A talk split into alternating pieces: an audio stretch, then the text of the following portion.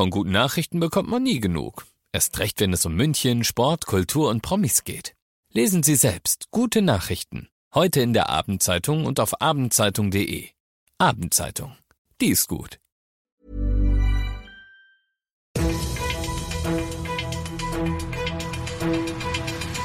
95 5 Charivari, das München Briefing, Münchens erster Nachrichtenpodcast. Mit Christoph Kreis und diesen Themen.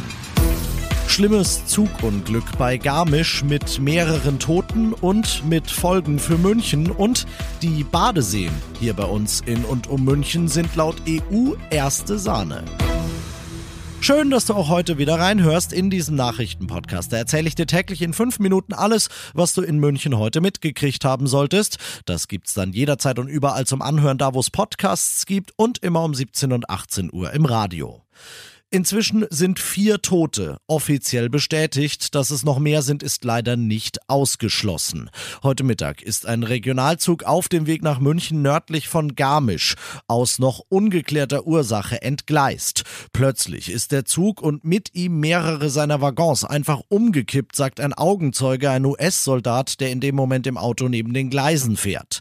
Zu den Toten kommen laut Polizei noch mindestens 30 Verletzte, 15 davon müssen müssen im Krankenhaus behandelt werden. Die Evakuierung des Zuges ist durch, aber die Aufräumarbeiten und die Unfallgutachten sowie die polizeilichen Ermittlungen zur Unglücksursache, all das könnte, wenn wir uns beispielsweise an den S-Bahn-Crash in Schäftlern im Februar erinnern, durchaus noch einige Tage dauern. So lang bleibt die Bahnstrecke zwischen Garmisch und Oberau gesperrt. Stand heute ist es zumindest so, dass dort die aus München kommenden Züge vorzeitig wenden müssen. Und wenn Schiene nicht geht, dann heißt das wohl mit Blick aufs Pfingstwochenende, dass auf den Straßen rundrum noch mehr los sein wird, als es heute mit Stunden und kilometerlangen Staus eh schon war. Alle weiteren Infos dazu findest du übers Wochenende natürlich auch ständig aktualisiert auf charivari.de. Du bist mittendrin im München-Briefing und wie gehabt, nach dem ersten großen München-Thema schauen wir auf das, was in Deutschland und der Welt heute los war. Es war ein wichtiger Bundestag-Tag heute, denn über sechs Millionen Deutsche kriegen ab Oktober mehr Geld. Die Erhöhung des Mindestlohns auf 12 Euro ist nämlich durch. Ebenso das 100 Milliarden Euro Sondervermögen, mit dem die Bundeswehr aufgeböbelt werden soll, dem der Bundesrat allerdings noch zustimmen muss. Und last but not least, der Bundeshaushalt fürs laufende Jahr ist ebenfalls durch, inklusive eingeplanter 140 Milliarden Euro Schulden, Charivari-Reporterin Ina Heidemann. Der Bundestag hat die Schuldenbremse erneut außer Kraft gesetzt. Damit ermöglicht er dem Bund, zusätzliche Kredite aufzunehmen. Ein solcher Beschluss ist nur in außergewöhnlichen Notsituationen möglich. Schon in den beiden vergangenen Jahren hatte das Parlament hohe Kredite erlaubt, damals wegen der Corona-Krise. Diesmal ist es der Krieg in der Ukraine, der für eine außergewöhnliche Notsituation sorgt. Mit dem Geld werden unter anderem Entlastungspakete finanziert, die die steigende Inflation und hohe Energiepreise bei den Bürgern etwas auffangen sollen. Ja, da sind wir beim Krieg in der Ukraine und eigentlich ist das Wort Jubiläum viel zu positiv besetzt, um hier zu passen, aber wie soll man es sonst nennen?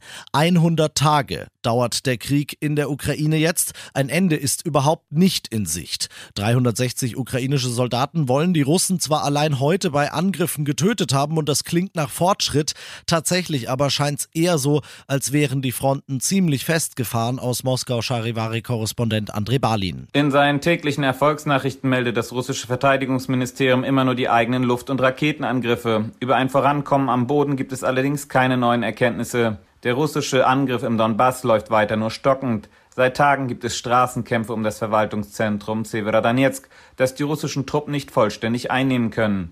An anderen Stellen fehlen ohnehin Kräfte für einen Vorstoß. Einzig die russische Artillerie hat deutliche Feldvorteile und nutzt die zu einem andauernden Bombardement entlang der Front. Und das noch zum Schluss.